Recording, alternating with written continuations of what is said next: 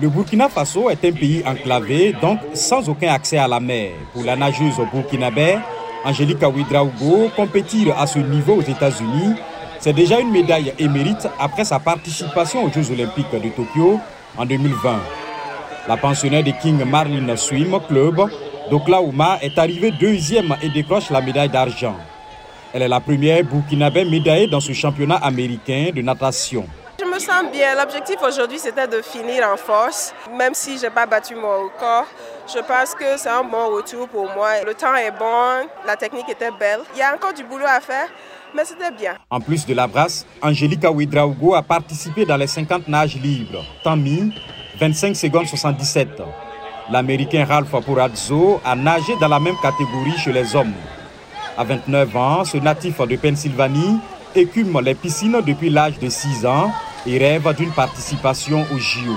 Il est ici à San Antonio pour s'entraîner, lui qui a déjà participé aux essais de l'équipe olympique américaine pour Tokyo 2020. Mes objectifs après l'université, je pensais plus à concourir pour les essais olympiques, donc j'ai fini par me qualifier l'année dernière pour les essais olympiques et nager dans la compétition. J'ai pu continuer ma natation tout au long et après l'université aussi. L'un des moments forts cette année, c'est la présence dans la piscine de Charlotte Sandals. Elle aura 100 ans le 15 juin prochain.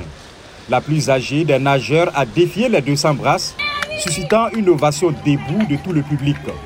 Charlotte a découvert la nage à 74 ans après avoir pris sa retraite. Depuis, entre elle et la nage, c'est une histoire d'amour sans fin. Ça me donne plus d'énergie. Ça agrémente ma journée. Cela me permet d'être focus.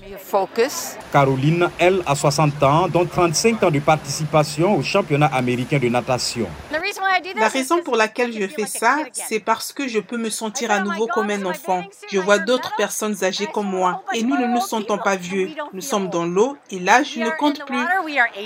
Les championnats américains de natation constituent aussi un cadre de compétition pour des athlètes retraités comme Rick Kolela, 77 ans.